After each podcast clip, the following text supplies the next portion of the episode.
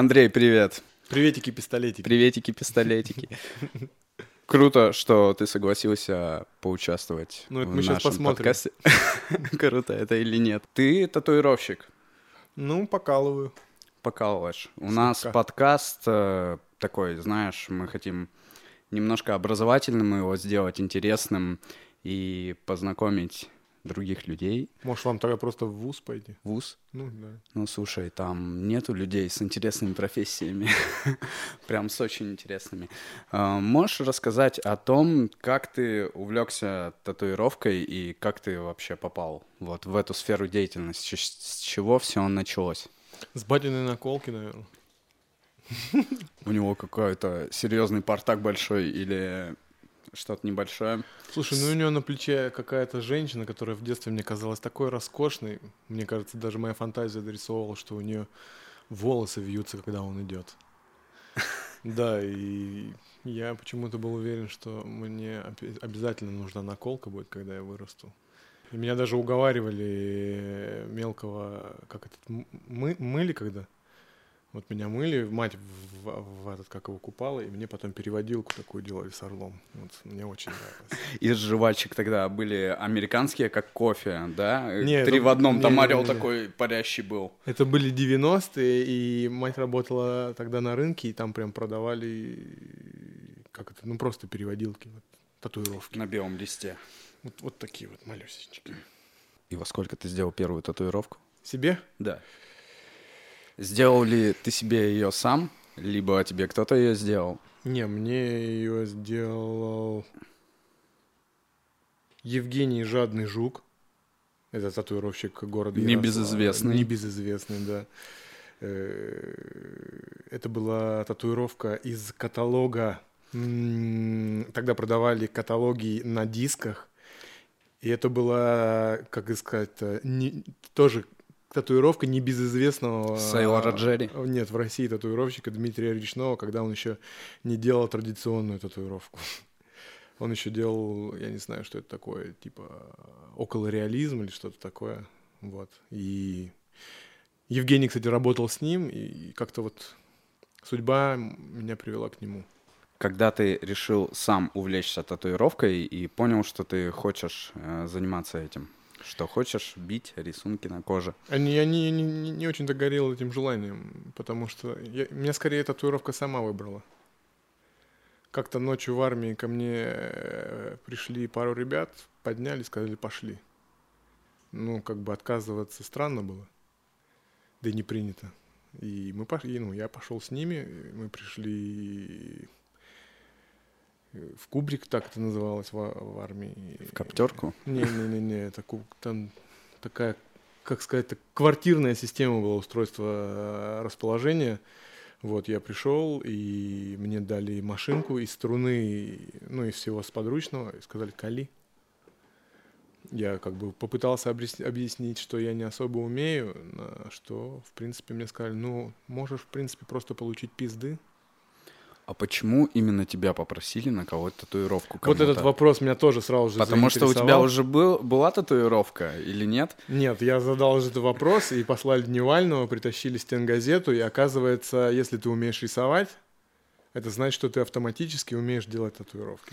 А какие татуировки в основном били у вас в армии? Ну- Я когда служил в 2010 году, у я нас- тоже служил в 2010-м. Да? Это был последний призыв по старой форме. А Да, у, да, нас, да, у да. нас уже духи пришли пиксельные. Так и было, да. Вот. И все в основном били шевроны. Я служил в роте охраны, и обязательно нужно было набить себе там что-то связанное с э, ротой охраны и так далее, какие-то, не знаю. Я такой фигней не страдал. Нет, я служил в э, мотострелковых войсках, это пехота.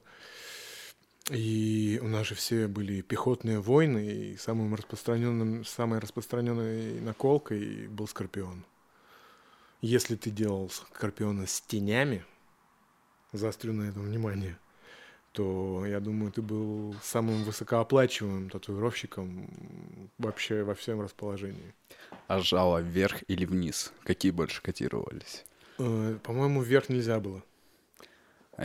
Я сейчас не помню. Вроде раньше понятия были такие, если скорпион, значит вор, если жало вверх, то воровал и буду воровать, а если жало вниз, то типа воровал и перестал воровать. Так я не на зоне был, как, это когда в школе. В армии немного другие понятия, там как-то вот э, вверх-вниз, я не помню, что какие-то клешни, если э, раскрыты, там в боевой этой точке было или нет. Я этого бреда особо не помню, но э, как бы пожелания клиента я всегда учитывал. Ну, про символизм татуировок мы поговорим попозже. Так, и как же прошел твой первый опыт? Да я ничего не понял, но самое что интересное, э, всю ересь, которую я там делал, она максимально сильно заходила людям, все были довольны. Много человек через тебя прошло. Ну, достаточно. Достаточно для того, чтобы, вернувшись на гражданку, у тебя были мысли, а не заняться ли татуировкой профессионально? Я, наверное, еще год э, тусовался и не знаю вообще, чем я занимался. Э, как это называется? Уни- уничтожал себя, и у меня тогда еще, это знаешь, как... э, э, не знаю, когда ты служил в армии, тебя должна была ждать женщина, и вот э, вы, ты приходишь, и вы расстаетесь, и ты, вы, то есть ты страдаешь, и как такой, как настоящий пацан, ты должен пить и долго. Этим я и занимался. Долго и продолжительно, в течение года, да? Да я не помню, на самом деле. Но так я нормально побухал. У меня причина была веская, и мне так это нравилось. Всегда проще проще оправдывать э, какое-то девиантное поведение какой-то причиной. Да просто очень удобно быть жертвой. да. Всем и всегда. Да. Кстати, да. Не надо же ничего делать. Как ты начал заниматься профессионально татуировкой? Э, Куда-то устроился работать в студию? Нет, я начал работать э, у себя на квартире, и да, это как-то даже интересно было. Я начал рисовать эскизы, как я себе представлял татуировки, и мне помогала на тот момент моя барышня, она фотографировала, как-то мы это умудрялись обрабатывать, выставлять в контакт. И еще до момента, как я приобрел себе первую профессиональную тачку, у меня уже была запись. То есть я как, как этот, не знаю, кто, кто это, как, как, как модный маркетолог поступал. Ну, тогда, конечно, этого никто не знал об этом, но это как-то, как это называется-то? По наитию ушло. Вот так. Ты так не можешь рассказать, э, как ты в какую студию ты устроился впервые? Как ты начал свою профессиональную карьеру? Да Ведь это же какую, я де- год работал на дому. год работал на дому, Да. потом Потом устроил, э, как в- в- пошел в студию. У нас одна известная студия была в Ярославле, Custom Rose. Это считался, не знаю.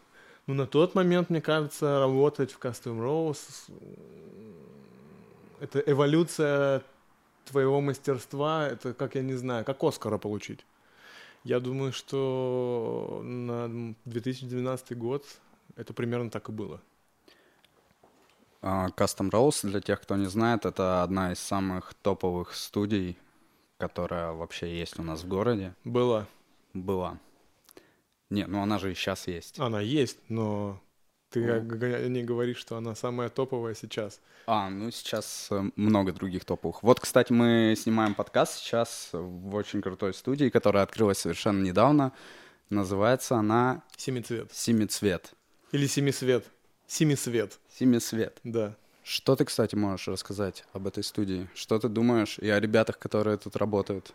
Ну, на данный момент, мне кажется, это такая студия по какой-то внутренней теплоте э, номер один для меня в городе. То есть я когда первый раз сюда пришел, знаешь, вот для меня важная атмосфера, то есть когда вот попадаешь куда-то, ты понимаешь, на месте ты или нет. Вот здесь я почувствовал себя на месте, то есть здесь как-то по-домашнему, и видно, что люди делают для себя, нет вот этой вот какой-то безумной клиентоориентированности, видно, что здесь работают татуировщики, и, и они любят свое дело, и как бы это является, то есть продолжением их самих, то есть здесь нет никакой напряженки, все вот как друзья, что-то такое.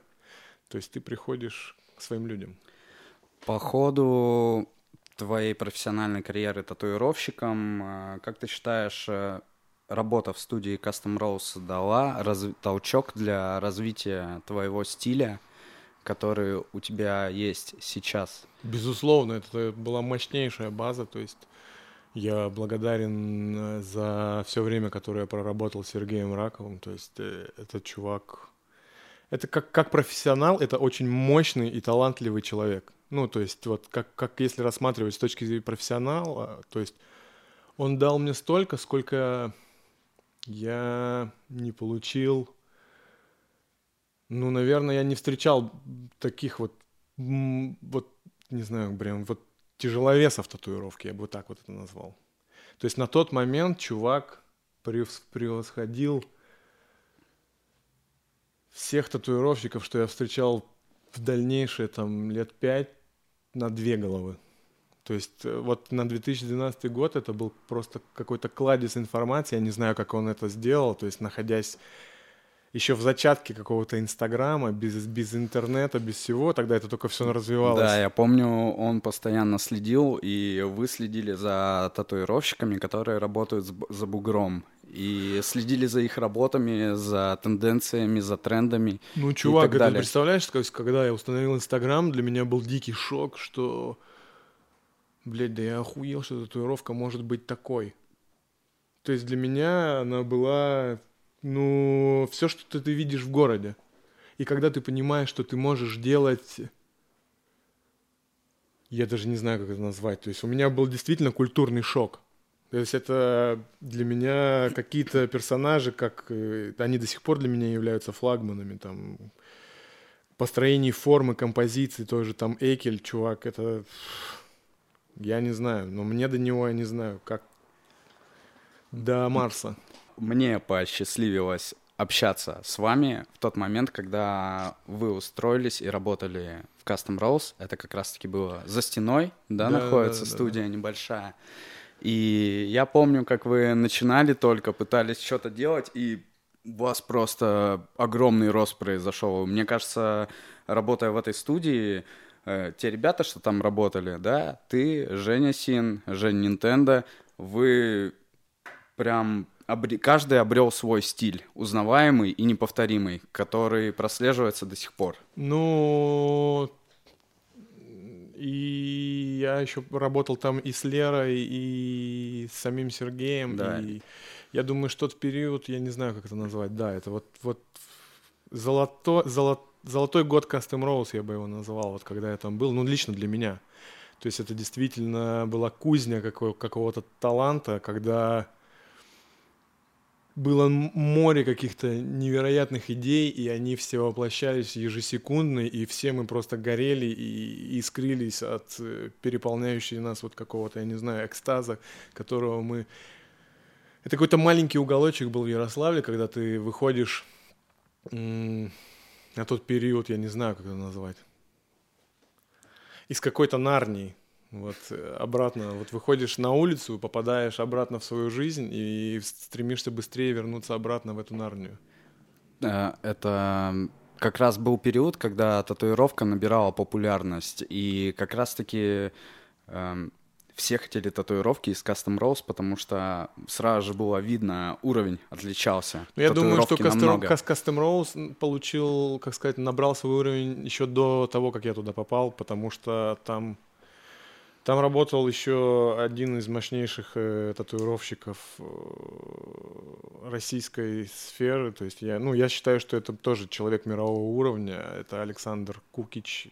То есть это сейчас человек, который занимается непосредственно один из нескольких человек, кто занимается организацией Московской конвенции. То есть, ну, с точки зрения мастерства, я и сейчас скажу, что, то есть, ну, Сейчас-то он очень, то есть максимально крут, а 10 лет назад э, я не мог поверить, что можно так делать наколки. То есть я смотрел и, ну, ну как? А, давай поговорим вот о чем. Когда ты понял, что нужно двигаться дальше и переезжать уже в города покрупнее, такие как Москва, Санкт-Петербург, и насколько сильно отличается культура татуировки э, грубо говоря, в провинции и там? И сильно ли отличается уровень мастеров, которые работают в провинции и в столицах? Да не знаю, я не, не сильно-то планировал переезжать в Питер, просто так вышло. У меня не было такой цели, и мне очень здесь все нравилось. Ну, вот так сложились обстоятельства. Э, я попал туда. И да не знаю, чтобы я встретил людей настолько заряженным, то есть так же, как мы тогда вот здесь. Ты не встречал такого?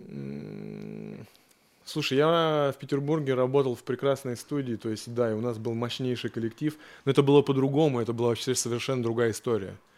И это тоже очень круто, но вот когда я начинал, все-таки да, то есть да, у меня до сих пор представление о том, как бы я устраивал, как говорится, свое рабочее место, оно все равно складывается из того, как я работал здесь. То есть здесь у меня, то есть я все сравниваю, это как эталон. Ты понимаешь, то есть когда попадаешь в любую студию, ты сравниваешь лучше или хуже, то есть э, устройство. И очень мало мест, которые я посещал э, за всю свою карьеру, которые действительно я бы хотел бы даже выров, вы, вы, вывел на один уровень с кастомом, то есть по именно профессионализму. Ну, наблюдая, я как потребитель, да, простой, не шарящий в татуировках и не понимающий ничего, наблюдая за инстаграмами мастеров э, других из разных городов, я понимаю, что э, люди, которые работают в столице, они больше пытаются делать, э, ну и в те времена, не знаю, как сейчас, э, более такие простые, быстрые, маленькие татуировки, за которые можно быс- быстро сделать, быстро получить денег и это Все. Усто... Не, это... не, не, не, мало кто брался за какие-то крупные масштабные проекты, в которых можно проявиться как-то вот прям очень сильно творчески. И наблюдая за ребятами-татуировщиками, которых э, я знаю, да, слежу, мне очень приятно видеть, э, когда делают какие-то крупные проекты, масштабные, в которых они реализовывают э, свои задумки, которых нет ни у кого. И, блин, э, не знаю, наблюдая, например, за тобой, за твоими работами, я вижу татуировку, я то есть могу сразу же сказать, что, например, набил ее ты, потому что у тебя есть узнаваемый стиль. Э, сколько времени прошло к тому, что ты вот пришел к пониманию того, э, какой ты видишь татуировку именно в твоем исполнении? Так ты все время находишься в процессе. Здесь нет такого, что ты завершен. Ты все время открываешь для себя что-то новое, пробуешь, и я не знаю, то есть это же, как сказать, это и есть твой путь, ты в вечном процессе, то есть ты не можешь остановиться. Как это не, не, не знаю, невозможно. А, смотри, изменились ли пожелания людей, которые приходят набить татуировку? Вот пришел человек набить татуировку. Обычно с каких слов он заходит, посещает? Э, Привет. Привет. Или добрый день.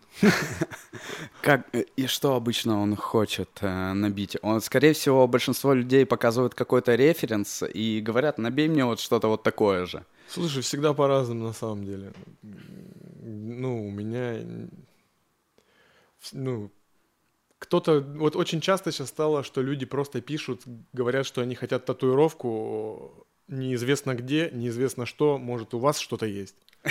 С этим тоже невозможно работать.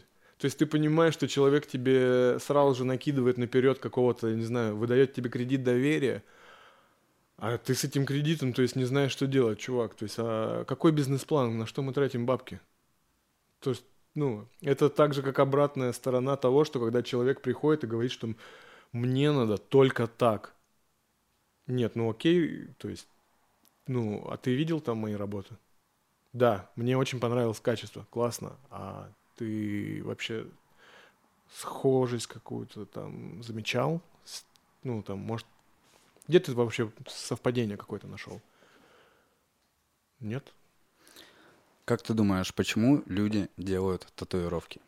Все по-разному, то есть, слушай. Ну вот если со стороны психологии, да, то татуировка — это саморазрушение. И татуировка показывает э, в первую очередь неуверенность человека в себе. И для кого-то это э, как бы путь э, к самореализации. Кто-то может э, написать песню, кто-то может э, как-то выделиться по-другому, а кто-то не находит ничего лучше, как сделать татуировку и чтобы как-то обратить на себя внимание, и чтобы его как-то заметили. Слушай, ну это все по-разному, потому что, э, ну, кто-то хочет привлечь к себе внимание, я не знаю, какой-то там нарциссизм или вызов, то есть это тоже в зависимости от возраста, то есть я только со временем, там, допустим, понял, что я начал забиваться в принципе, в принципе из-за того, что я очень стеснялся с, как бы своего тела, своей какой-то ноготы, то есть я действительно чувствую себя одетым, я не стесняюсь людей, когда, то есть, ну, нигде, когда на мне есть наколки. То есть это какая-то психологическая защита, я не знаю, наверное, так. Ну, то есть мне не важно, там, устраивает кого-то это или не устраивает. То есть я себя чувствую в безопасности, и мне это нравится. Да, вот, кстати, многие люди осуждают других людей за то, что они делают татуировки, да, и, как я говорил ранее, они показывают э, татуировка показывает, что человек не уверен в себе, но если татуировка решает психологические проблемы этого человека, то это не есть хорошо, это, ой, это не есть плохо, это наоборот хороший выход из ситуации. Слушай, у нас есть свойства, я не знаю, то есть я это именно нахожу больше среди своих соотечественников, у нас какое-то такое лютое желание найти в человеке изъян. Изъян, и как будто бы вот когда ты его находишь, в этот момент ты становится, становишься круче. И вот я скажу, что нихуя ты не становишься круче. Ты как был Вася, так и остался, я не знаю, там, или Петя. И ничего в своей жизни не поменял. А вот один мой знакомый татуировщик из Штатов, Дан Гилдерф, его как-то на интервью в, в Беларуси, э, студия есть Sign татуировки, его спросили, а не пожалеете ли вы о своих татуировках, что спра- спрашивают у нас у всех, когда вы будете старым? И на что вот человек ответил максимально круто. Он сказал, если я в старости пожалею только о татуировках, то это будет очень охуенно. Да, кстати, блин, очень хорошо сказал. Да, он очень толковый чувак, да. Я надеюсь, мы с ним еще пересечемся не раз. Тебе удалось поработать э, во множестве городов, ты постоянно в разъездах, судя по твоему инстаграму. Э, скажи мне, в каком из городов в которых ты побывал, э, тебе понравилось больше всего? А именно что? Ну, вообще... Ну, именно вообще, в принципе, атмосфера, не знаю. Наверное, Минск. В Минск? Да. Я вообще больше всего, как сказать-то, человек, скорее всего, ищущий какое-то душевное тепло в людях и ценю, знаешь, какую-то такую дружность, доброту и для меня, наверное, это место оказалось прямо находкой. И первые это разы я вообще испугался этого. То есть, знаешь, от такой открытости людей я не ожидал после того, как я вырос здесь за Волгой, знаешь, что люди заходят с тобой в контакт э, на такой скорости, и у тебя первое что, это включается защитный механизм, ты сразу, ты, чувак, постой, ты кто такой, почему ты со мной так разговариваешь? Почему тебе до меня есть такое дело. А потом я, мне кажется, безумно влюбился вообще в, в этот народ, в, в этот город. Да. Там люди живут лучше, чем в России, лучше, чем у нас. А что ты имеешь в виду под словом лучше? Ну, не знаю, качество жизни, например, больше каких-то общественных мест, э, чистота города, как-то ну, чистота города полностью как бы... контингент, который вот ты приезжаешь в город, ты можешь увидеть, как одета молодежь, да, стильно, не стильно, какие увлечения у людей, каких людей больше на улицах. Как бы люди это отражение города. И ну, я не знаю. Минск вообще, в принципе, Беларусь, она такая очень, как сказать-то, ну, это задача, может, их президента, я не знаю. То есть он именно этим кичится или что он делает. То есть Минск максимально прекрасный, вылизанный город. Чистота, знаешь, я после Минска однажды прилетел в Берлин, и вот у меня было ощущение, что я попал в Индию, в помойку, вот в такую прямо, что мне стало плохо. То есть я не ожидал от э, столицы как такого называемого э, одного, как сказать, из представительств лучших государств Евросоюза вот выхватить такого. Ну, то есть для меня это было, вот, как, не знаю, ногами встать в ведро с опарышами. Вот. А, ну, одеваются люди, то есть я думаю, что у всех людей в наше время и в моем возрасте есть деньги на одежду, и, знаешь, это не проблема. Не, да, мы живем во время, когда нет голода, нет войны, и я думаю, элементарные вещи для обеспечения там какого-то уровня жизни есть у каждого. Ну, это мое личное мнение, потому что многие скажут, что нет. Ну, я считаю, что если ты хочешь, ты сделаешь. А, смотри, ты вырос и долгое время прожил в Ярославле, сейчас ты сюда приезжаешь крайне редко. А, как эм, изменился ли город, по твоему мнению, за то время, когда тебя не было? И меняется ли он? В какую сторону? В лучшую, в худшую? Ну, могу сказать, что центр явно изменился. То есть как-то, да, я даже прогуливался и удивлялся встретить какие-то дома, которых или усадьбы, которых я раньше не замечал даже, как-то что-то восстанавливается. И я считаю, что, ну, не знаю, много ли где я был, но Ярослав один из, из красивейших городов мира, я бы даже так назвал. Здесь особенная архитектура, и я, ну, нигде не встречаю, то есть. Ну, это такое, как сказать, вот прямо Русь-матушка. Э, я не знаю, то ли с возрастом это приходит, то ли реально все потихонечку восстанавливают, облагораживают, но тоже заметил за собой, гуляя по городу, обращаешь внимание на архитектуру, на дома, как, как они выглядят, какие красивые. Просто... Ну, мне кажется, это еще зависит от уровня внутреннего развития, когда ты перестаешь быть зацикленным на самом себе, я не да. знаю. То есть ты начинаешь вообще смотреть вокруг себя, что как происходит. Кстати, говорят, что люди, которые фотографируют дома, самые счастливые люди.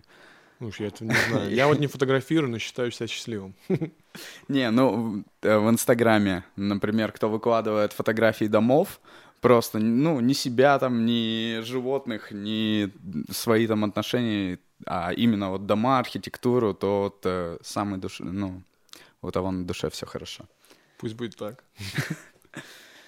А, расскажи мне, какие сейчас, э, вернемся к татуировкам, да, немножко, какие сейчас тенденции и тренды вообще в татуировке? Из...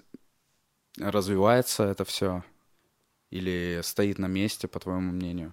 Какой-то, может, кризис? Да я не знаю, просто все каком-то своем определенном, на своем определенном уровне развития. Просто раньше было так, потом так, сейчас так. Сейчас вообще ничего не происходит, потому что, я не знаю, мир остановился. Из-за пандемии. Ну пусть а, так.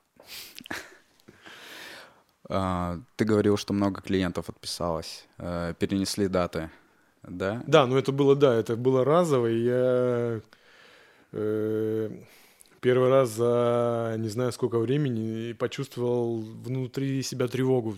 То есть, когда тебя... Отпис... Неуверенность в завтрашнем дне, да? Ну, слушай, да, когда ты знаешь, у тебя распланировано все было до ноября, и вдруг э, одним разом тебе не выехать никуда, даже по России в какие-то города ты начинаешь задумываться, ехать тебе или нет когда все твои, вся твоя запись, допустим, на апрель, просто все тебе написали, что, наверное, нет, и попросили там какие-то там предоплаты, ты начинаешь задуматься, что вообще сейчас происходит.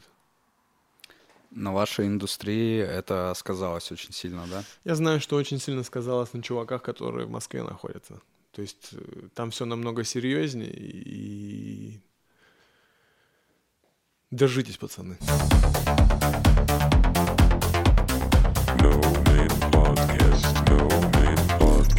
А я сейчас прорекламирую замечательные кубки от Сергея. Это хендмейд и керамика, ручная работа. Э, вы можете приобрести у Сергея любую такую штучку всего за 3000 деревянных.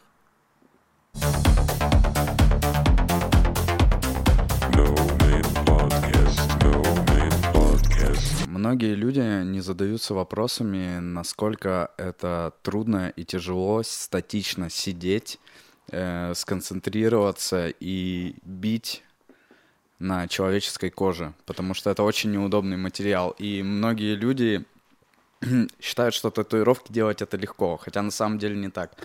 А, скажи мне, какие максимальные сеансы э, ты проводил ну, по времени, э, продолжительность? Вот. Ну, однажды в моей жизни, я не знаю, от большого, не от большого ума, но э, приезжал ко мне парень из, из Мурманска или откуда-то там, из области, и мы ему делали за 4 дня двух огромных воронов на торс. И это, скорее всего, был, наверное, какой-то эксперимент, я даже не понял, над ним или надо мной, но ежедневно мы татуировали по 10 часов.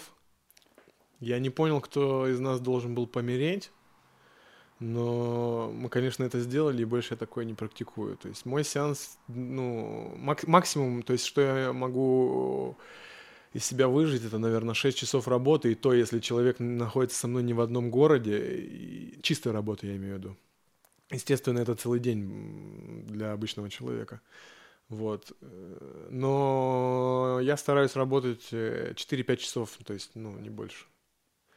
Потому что, да, за все, весь этот период, естественно, са- самое проблемное – это спина и область э, в районе шеи. То есть у меня пару раз клинило так, что только Дарья Шарова, дай бог тебе здоровья.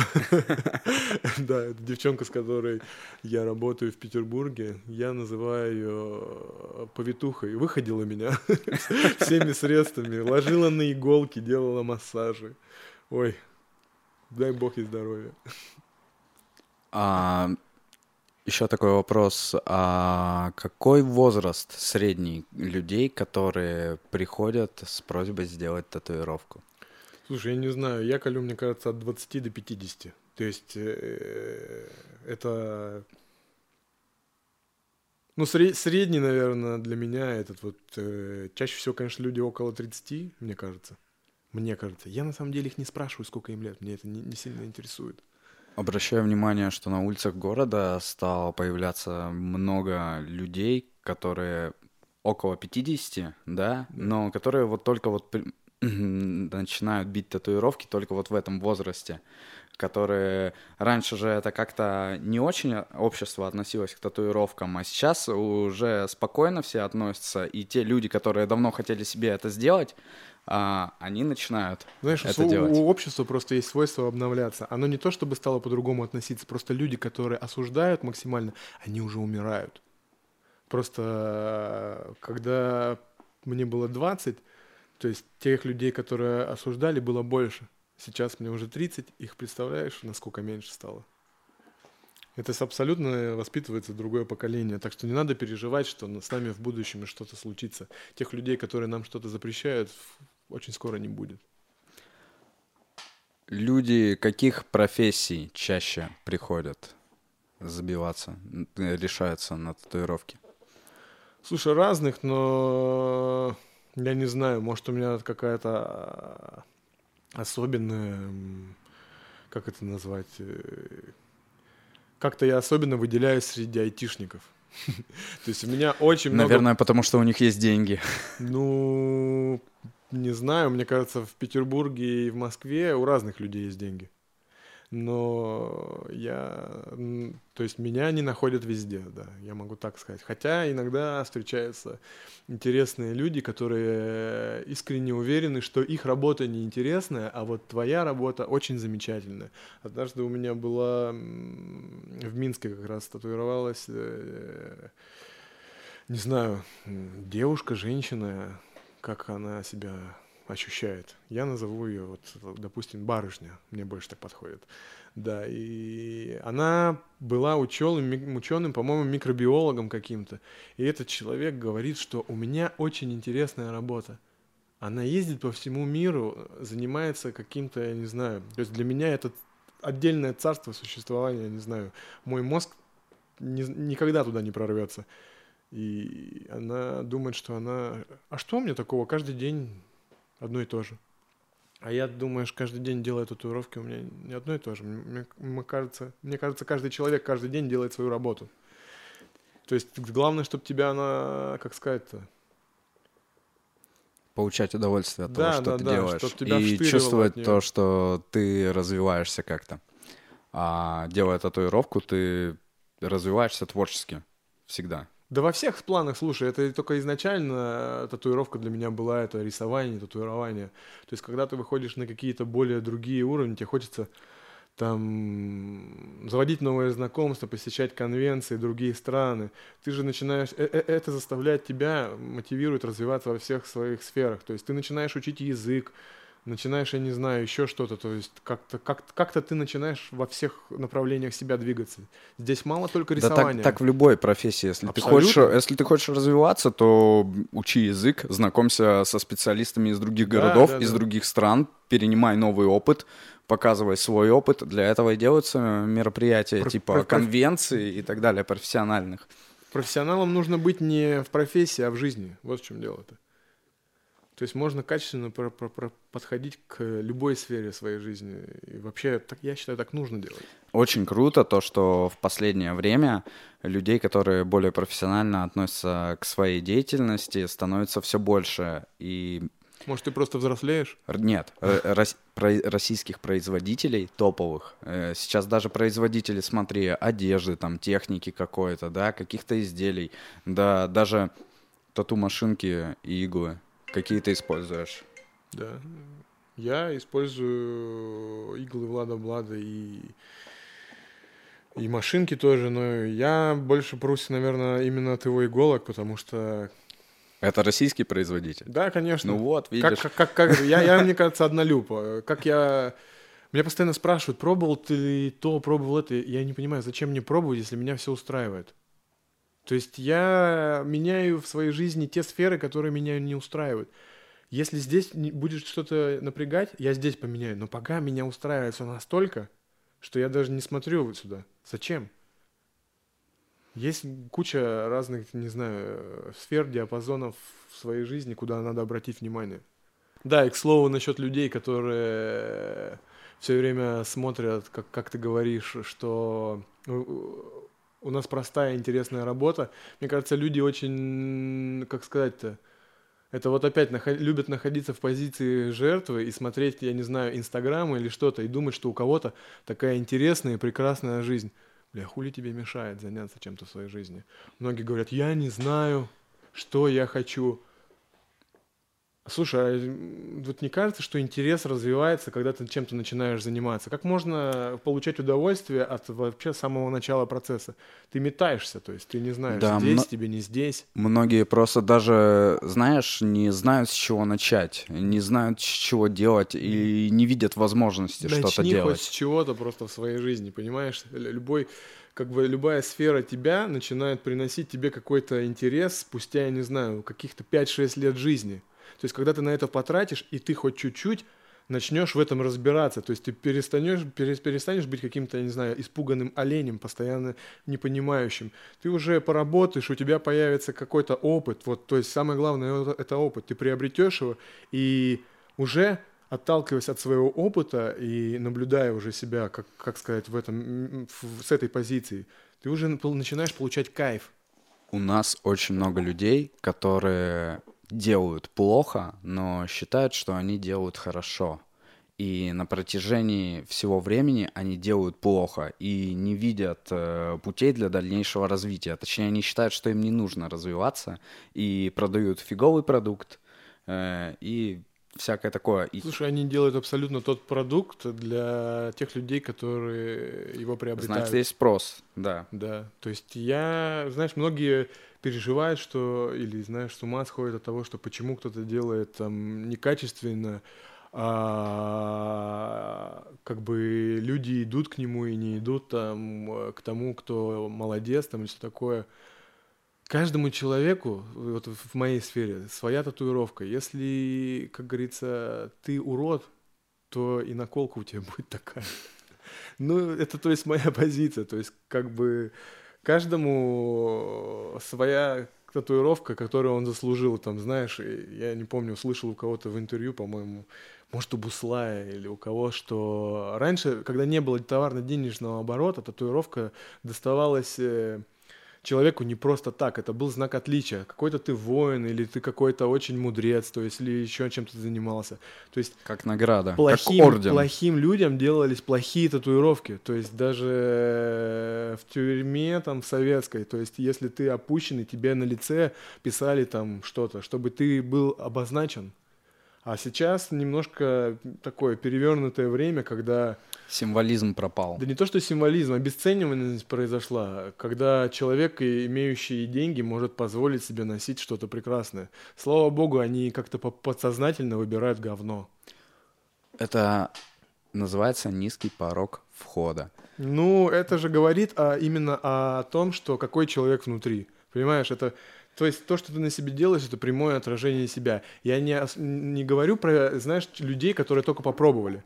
В большинстве случаев человек должен соверну, совершить ошибку, и это классно. То есть как бы человек развивается через ошибки, и это естественно. То есть ты сначала... Вот у меня был такой опыт, то есть человек пришел и говорит, я хочу татуировку на груди.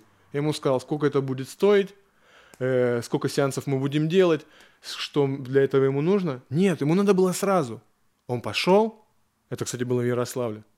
Он пошел, закосячил себе грудак, потом пришел и спросил, что мне делать. Я говорю, а теперь мы с тобой вступаем в долгие взаимоотношения, которые будут строиться совершенно по-другому. Теперь ты будешь получить, ты получил негативный опыт, а теперь ты понял, как плохо и как тебе не нужно. Теперь мы будем получать совершенно другое.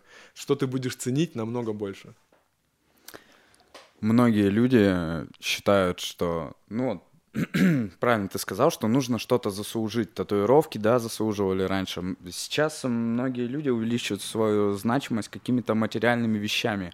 Сейчас все просто, да, кто-то круто оделся и требует себе какого-то уважения. Люди покупают дорогую машину, цепляют номера какие-то, да, блатные, пытаются что-то из себя строить.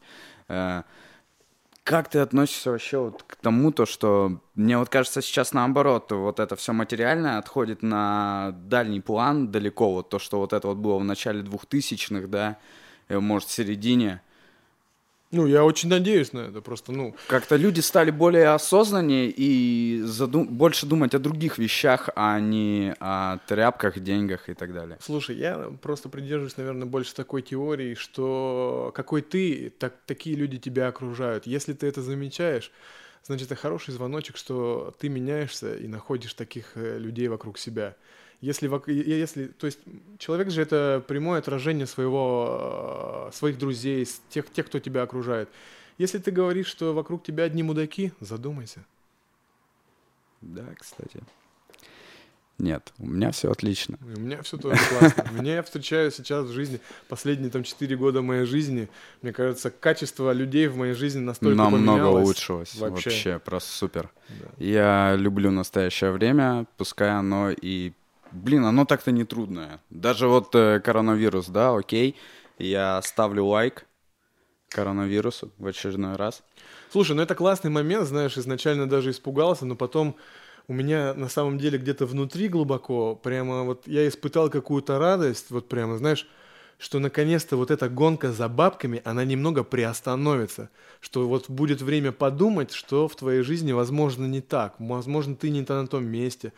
То есть больше, как сказать, обратить на себя внимание, и уж у тебя точно не появится отмазки такого, что у меня нет времени, знаешь, э, поменять что-то в своей жизни. Вот уж тут-то ты не пизди, дружок. Да, у меня основная работа есть. И я как-то не знаю, у меня эмоционально вот я держался за нее, что-то вот я думал, что она мне обязательно нужна, но вот сейчас карантин идет, да, второй месяц мы не работаем, и я понял то, что блин, я от этой работы не завишу, я могу спокойно прожить без нее. И можно чем-то лучшим заняться. Поэтому я ставлю лайк коронавирусу. Слушай, я точно знаю, что тему. если ты работаешь или занимаешься вообще, то есть тем, что тебе не нравится или приносит какой-то дискомфорт, никакие бабки тебя не сделают счастливее. То есть тебя реально это будет бесить, и вся твоя жизнь будет исходить из того, чем ты занимаешься. Если тебя это бесит, то тебя это не то, что прямо, то есть это тебя самого будет делать хуже. Ты будешь тащить из этого во всю свою жизнь. Это будет окрашивать весь твой мир вот в негативные какие-то цвета. Деньги — это неотъемлемая часть нашего мира, то есть ты действительно должен получать какой-то эквивалент, чтобы понимать, так ты сделал или нет. Но, Но это см... не должно быть целью. Смотри, многие люди, например, э, видят э, какую-то идею, да, в чем-то. Это им очень нравится, они очень сильно верят в это. И они пытаются, пытаются, делают, делают, делают это, но выхлопа никакого не, про, ну, не приходит, ни материального, ни как бы ни фидбэка со стороны. Мгм. И порой у таких людей опускаются руки, они ничего ну, не делают, и вот тут уже у них начинается темный мир их. Слушай, Вот ну что, тут- тут- что вот в таких случаях делать? Слушай, тут такой момент, знаешь, у нас, э, как сказать-то, мы очень ограничены точкой своего восприятия. То есть мы ставим себе идеал, и мы только таким его видим.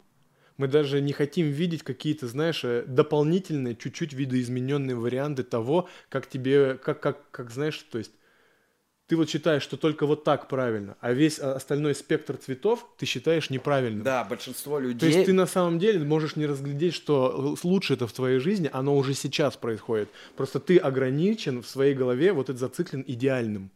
Идеального никогда не будет, ты не должен им обладать. То есть всегда, как это, я не знаю, у японцев, по-моему, такая поговорка, что всегда должно быть что-то сделано не до конца, чтобы был небольшой процент для развития. Понимаешь? Это как вот... э, ну, не должно все быть идеальным. Если бы все было идеально, и все мы бы были идеальны, мы должны уже сдохнуть. Потому что, ну, я не знаю, этот мир, он... Это процесс. Человек э, — это... Как сказать-то, я не знаю. Сейчас я какие, ка- такой, конечно, пример приведу, блядь. Человек, это, по-моему, по Ницше, что ли, это путь от э, животного к божественному. Ну вот и пройди его. То есть ты процесс, ты являешься этим мостом от начала своей жизни до конца. Вот иди и усовершенствуйся. Ты не можешь быть конечной точкой. Ты являешься вечным процессом, я не знаю, с ограничениями себя, чтобы не свалиться в какую-то яму. Давай поговорим про символизм в татуировках. Какой э, сейчас люди пытаются заложить символизм в татуировке? Это может просто Это очень определить... э, Мне кажется... э, Какие люди, в какие татуировки. Это сейчас такой огромный вообще плац, я не знаю. Не, ну просто смотри, мне кажется, люди делают татуировки, да, и закладывают в них какой-то смысл. Они что-то хотят получить от этого. Э, Это, мне кажется, было бы крутым отражением общества сейчас. Слушай, Узнать то, что какой смысл люди закладывают в то, что они хотят видеть на своем теле. Не думал об этом? Ну, так они так и делают, то есть это действительно, о чем мы с тобой чуть раньше говорили. Они, во-первых, решают какие-то свои задачи психологические, защиты там, или, не знаю, реализации себя в этом, наоборот, привлечение к себе внимания. А может кто-то делает как ачивки? Вот у нас есть И товарищ. такое тоже может быть. У нас есть товарищ Денис Трейер. Он набил черточки 365 черточек на руке без алкоголя. Слушай, если, и- и- если ему это дает силы, то why not? То есть, почему нет? Пусть человек делает. Все время все по-разному. Знаешь, я вот замечаю, что там, например, японские татуировки чаще всего, ну, это мое наблюдение, делают люди, которые выбирают какой-то путь духа, что ли, чего-то, потому что это все время большой проект, это нужно очень много как, как, как и сил, так и времени, так и финансов, чтобы начать и пройти этот путь. И то есть за этот путь, ну, за какой-то такой вот длительный процесс, действительно это может тебе поменять и сделать тебя, ну, лучше. Как, какую задачу ты, см- смотря перед собой, ставишь для этого? То есть татуировка именно, знаешь, мне кажется, сделать спину, и, и- и это какое-то преодоление. Это точно, ну, если ты... Сейчас, конечно, все мажутся обезболами, но я надеюсь, в японской татуировке такого меньше. То есть это действительно путь духа, то есть преодоление себя. Только преодолев себя, ты как бы каждый раз получаешь для себя какую-то маленькую истину. А, смотри, сейчас, кстати, ну сейчас уже не так сильно, многие бьют стикенпоком, Хэндпоком. хэндпоком, да. А, как ты относишься к такой татуировке? Нормально, мне пальцы сделали, кстати. Лучшие пальцы вообще, что я когда-либо видел. Это сразу же отрекламирую мастера, опять же, Sign Минск, Женя Клеверт, слушай, супер, все респектуют. Делается, конечно, это не как машинка, делается супер долго, но это того стоит. И мне треугольник, я не знаю, тут он или здесь. Не помню, с какой стороны тоже делали хэндпоком. Никита Синев. Кстати, он будет в подкасте тоже у нас. Блин, тоже делал долго, но вообще ничего не поплыло. Да, это, мне кажется, для Прям таких очень, для э, татуировки. для- Ювелирная ю- работа. да, ювелирная работа для каких-то проблемных мест, где, я не знаю, где, когда человек сделает это машинкой, то есть у тебя шанс... э, это не в том, что мастер э, имеет мало опыта, это просто такое место, что вот у него 70 на 30 шанс, что будет плохо. К сожалению, так. Вот такая кожа у нас. Такие есть места на теле. Поэтому для определенных мест, и если ты хочешь делать что-то такое ювелирное, ну, есть специальные люди, обученные делать это своими ручками, без машинки, иголочкой. Я спросил про твое отношение к такой татуировке, потому что очень много молодежи в последнее время ходит прям полностью запортаченные вот таким вот хэндпоком, прям и на лице, где Слушай, только столько нет. же молодежи ходит запортаченные машинками, и я не знаю, которые они купили на каком-то Алиэкспресс или еще я не знаю где. И упоротые в такое мясо, ну... Я вообще считаю, что если человек делает, это мое личное мнение, а это относится и только к России, потому что э, там в Германии с этим как-то по-другому. Но если ты, живя в этой стране, я не знаю, находишься, живешь в Ярославле и делаешь себе наколку на лице, слушай, ну ты реально вызов какой-то делаешь. То есть это не может быть для себя. Ты представляешь, на что ты идешь. Здесь уже точно вот у тебя во фляжке что-то повернуто. А, в молодежном сленге это называется job-стоппер, что типа тебя на работу не возьмут, не устроишься. Ты набил себе что-то на лице, значит, ты должен добиться успеха творчеством. Слышал такую тему? Ну вот все вот эти рэперы э, современные, не знаю, клауд хип-хоп или как это называется. Я Да- всем им желаю пре- преодолеть то, что они перед собой поставили. Если они вывезут эту хуйню, я очень счастлив за них буду. Если не вывезут, ну, вы знали, на что вы шли, пацаны.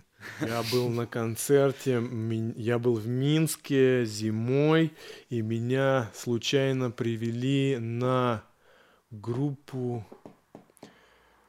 Слушай, там они пять лет не выступали, ты точно должен знать. Я? Да. Это какая-то минская, или не знаю, на А, белорус... Deadfall. Deadfall, да. Я был на Ой, концерте, да. топ, топ, топ команда. Клуб, клуб какой-то Берлин был, я не знаю, я как, как будто попал в 2010 год, какая-то машина времени была. И Там ну, вокалист. э, это э, было, конечно, что-то с чем-то. Вокалист просто вроде был в местах не столь отдаленных. Да, он не скрывает Да. этого. Как бы. А, Я даже привозил эту группу со своим товарищем в 2015 году в Ярославль. Ну вот после этого он, видно, и, заехал куда-то. Да, там, блин, тогда был, тогда был рассвет, э, я считаю, хардкор-культуры. Э, Были хорошие фестивали в Москве. Рей... Ой, Раффест. А сейчас как-то что-то все потухло. Ну, все, мы прошли этот, мне кажется, этап и вступили в новый. Кстати, Ничего вот э, такого. очень жаль, что сейчас мало людей играют такую музыку, как Deadfall. Во- вообще так- такого саунда просто вот не найти. Слушай, я тебе А могу хотя сказать... одно время щас- было очень популярно. Сейчас очень, по моему, по- лично по моему мнению, мало людей делают музыку. И все копируют друг друга. Делают очень много людей музыку. Делают много, но но делают плохую музыку. Вот именно, это не Да. музыка. Просто, вот знаешь, с кем-то я недавно разговаривал, и я до сих пор там слушаю команды, которым там, я не знаю, они там в 90-е еще там начинали, еще раньше. И меня спрашивают, почему раньше музыка была классная? Я говорю, наверное, они не думали, что они получат за это бабки. То есть, когда ты делаешь чисто вот для себя, ты совершенно под этому относишься. Когда ты не знаешь, что тебе за это заплатят. Я думаю, много чуваков, которые впоследствии стали знаменитыми, они очень сильно удивились, что они зашли как минимум больше, чем кругу своим друзей. Сейчас э, включаешь альбом любимого жанра, да, любого, который выходит новый релиз, включаешь, и он настолько прилизанный, настолько все хорошо сделано, что тебе не хочется это слушать, потому что ты это уже все слушал тысячу раз. Да? И ты просто выключаешь. Ты даже не можешь дальше дослушать. Ну, это, наверное, такой определенный этап тоже. Какая-то стагнация. Ну, это значит должно быть. Вез- Везде сейчас такое. Сейчас и Как я понимаю, во всех сферах деятельности человека, потому что когда в центр тебя становятся деньги, все немножко очень сильно меняется. Знаешь, когда ты все оцениваешь бабками, ну, трудно даже с людьми э, устанавливать какие-то взаимоотношения крепкие, когда ты знаешь, что человек может тебя трижды кинуть и каждый раз э, объяснить все это, ну, это же бабки. Это всего лишь бизнес. Ну да, это и вот ты, ты понимаешь, что ты, это, это, это современность, ты сейчас в этом живешь. Надеюсь, мы скоро перестанем жить в обществе, в котором правят бабки. Думаешь, апокалипсис случится? Да нет, думаю, люди становятся более осознаннее и как бы меньше обращать внимание. Ну, я думаю, что всегда должны быть те, от кого ты себя должен отличать и мы будем жить в, в одном обществе с разными людьми. И надо всегда понимать, что мы все находимся в одном котле и все зависим друг от друга. Знаешь, кто-то любит воевать и стрелять. К сожалению, это так. Но не зря же войны идут. Понимаешь? Кому-то нужно, я не знаю, убивать. Я, я против этого, но мы все находимся в этом мире. И он одновременно нам всем принадлежит. И нам как-то надо с друг другом просто уметь договариваться. Здесь нет правых и, или виноватых. Каждый видит э, этот мир в своей какой-то картине. Он не может быть вот определенно таким или таким. Он будет всегда разным. Просто ты выбираешь там, где тебе больше подходит. И это не, неправильно или не неправильно. Это просто твое. Поэтому выбирай, я не знаю, когда тебя идешь с кем-то, и тебе говорят, а ты не боишься, что это не лучше? Блядь, да мне похуй, это мое. То есть мне не важно, лучше это, либо хуже чего-то. Я знаю, что это вот, ну, мне по кайфу. Как ты относишься к соцсетям э, сейчас, в том да. виде, в котором они есть сейчас? Инстаграм, ТикТок. Да нормально, что это же часть современного общества. Тебя не напрягают, э, например, персонажи некоторые, которые постят всякие посты странные? Я просто их не читаю. Мне, у меня все просто, мне не нравится, до свидания. Все. То есть кто-то, если кто-то слушает, реагирует на это, бесится, вот ему это действительно интересно. Мне нет. Блин. Я вообще не знаю, как, какое имеют дело в моей жизни люди, которых я не встречаю и ни, никак с ними не пересекаюсь. Неужели тебе не интересно просто, что в целом в обществе происходит? Вот даже вот сейчас, э, Моё... перед, перед началом съемки подкаста, мы по приколу с Сегой решили зайти посмотреть ТикТок. Секунду, э, глоточек из прекрасного кубка от Сергея. Кстати, да. А, Ой, вот это вот я понимаю, даже вкус другой.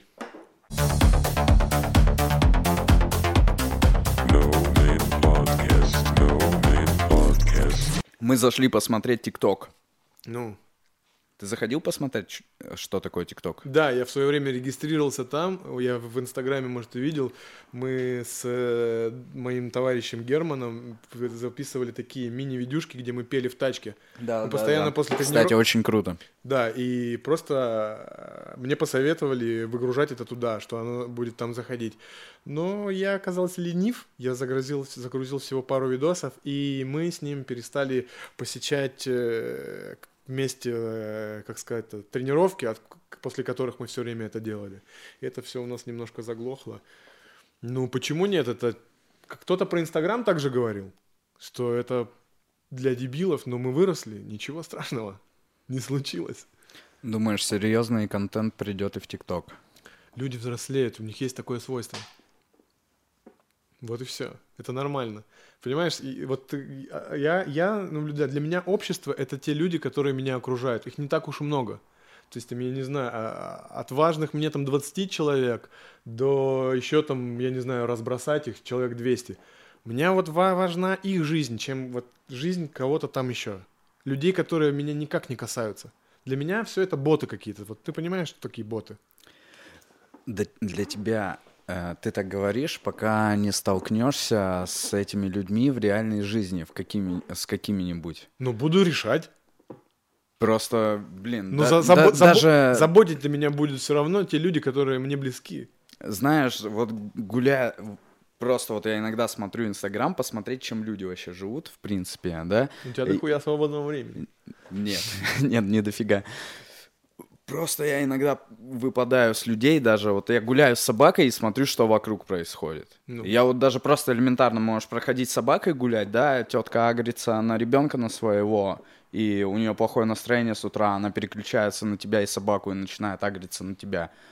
А в этот момент подходит какой-то пьяный чувак и начинает тоже агриться на тебя. Ну, хорошо. Общество же вообще охренеть какое разное. А, Абсолютно согласен с тобой. Вот, и глядя в Инстаграм, потом ты, когда эти, с этими людьми пересекаешься в реальной жизни, ты немножко охереваешь. Бывает. Бывало такое у тебя? Ну, Бывает, бывает. Приезжаешь. Мне кажется, я вспоминаю, что у меня татуировки на руках есть только в городе Ярославле. То есть, когда ты где-то там, я не знаю, расплачиваешься или что-то говоришь, ты сначала не понимаешь, что на тебя смотрят, думаешь, знаешь, что ты испачкался, что ли? Ищешь на себе грязь какую-то. А потом, а, точно.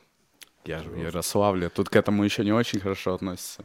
Да не то, что просто как-то вот по-особенному. Если, например, я находился в Минске, то есть ко мне люди подходят на улице и говорят, что какие у вас классные татуировки. Я первый раз вообще в жизни такое слышал, потому что я привык, что обычно татуировка... С осуждением? Да, да, да, да, да. А тут такое. И ты стоишь, и ты знаешь, тебя жизнь к этому не готовила. Ты такой, «А, спасибо. Это очень круто. Ну, я, я говорю, я, меня заботят бли- близкие мои люди, и я в первую очередь начинаю с себя, и помочь-то я хочу им.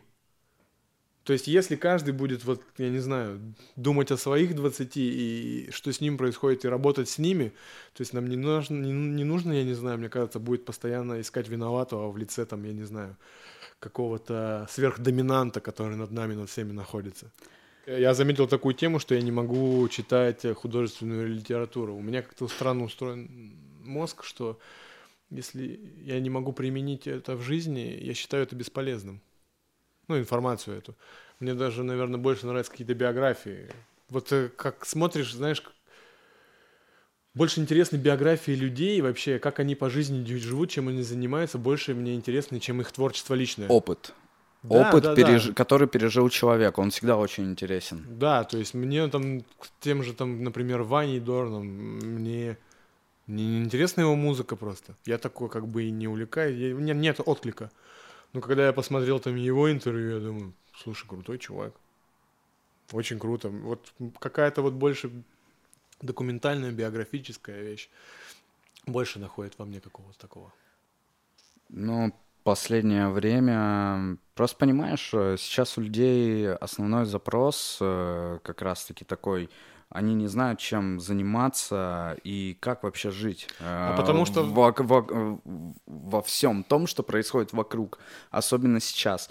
Поэтому они чаще смотрят какие-то автобиографии, какие-то интервью, как люди общаются для того, чтобы перенять опыт э, или посмотреть вообще, что, что происходит у других людей. Потому что в нашем сейчас в современном обществе, вот я не знаю, в какую мы там эпоху живем, модерна или постмодерна, у нас нет вертикалей, э, как сказать-то, у нас нет учителей, у нас все обесценено. Инфо-цыган зато много. Ну, учителей может, мо- может быть, да. То есть мы, то есть я даже, знаешь, очень часто ищу человека, с которым мне хотелось бы пообщаться, чтобы, ну я не знаю, вот прямо вот а- а, кайфануть от этого общения, чтобы, знаешь, прямо вдохновиться от человека. То есть понять, что человек тебя прямо на несколько левелов выше. И вот это круто, то есть встретить какого-то учителя, то есть чтобы, понимаешь, чему-то учиться интересному. И сейчас, сейчас абсолютно нет. Сейчас уже, знаешь, ка- каждый, каждый друг друга в Инстаграме учит, как, я не знаю, рисовать закорючку, блядь. Все, сейчас какая-то не карантин, все, открыли свои мастер-классы, я научу тебя рисовать. А что вы делали 10 лет, блядь? Ну расскажите мне, татуировщики. То есть 8 лет назад в татуировку вошли художники. Чего вы делали все это время? Сейчас уже, я не знаю, все маркетингу учатся. Чего вы 8 лет-то делали, блядь? Сейчас они решили научиться рисовать. Ну не обманывайте себя. Ну не научитесь вы. Вам не нужно это. Чисто для галочки, я не знаю, забить свою голову. Вот. Я очень, на самом деле, прямо как-то трепетно отношусь, э, даже когда ко мне на сеансы приходят какие-то э, парни, знаешь, внезапно ты в человеке открываешь целую вселенную. Он тебе такие мысли накидывает. которых тебе очень не хватало. У меня вот в том году летом ко мне пришел парень, он э, занимается, по-моему, это называется центр, он, он занимается реабилитацией наркозависимых. В клинике. Ну, он, он, он там, э, получается, врач. Слушай, такого качественного общения до, до него со мной не происходило очень много, мне кажется, лет. То есть я пока пообщался с ним за один сеанс татуировки, я, не знаю, волны мурашек по, по моему телу от э, эйфории, то, что ты понимаешь, какой у него тоже богатый жизненный опыт, он общается, вращается в очень каких-то кругах, тоже где он э, растет, и, и то есть ты просто от мысли кайфуешь. Ты с человеком говоришь, а он тебе накидывает такое, что у тебя, знаешь, вся схема твоего мышления, она берет так и поворачивается. Ну, э, вот встречать таких людей я бы хотел намного чаще, но не, не получается. Подытожим, подытожим. подытожим кубком Сергея и как бы за 3000 рублей всего лишь-то за произведение искусства. Серега, твое здоровье. Андрей, спасибо, что Тебе согласился спасибо. поучаствовать. Вот. Думаю, будет круто. Да. Вышло и... круто, по-любому.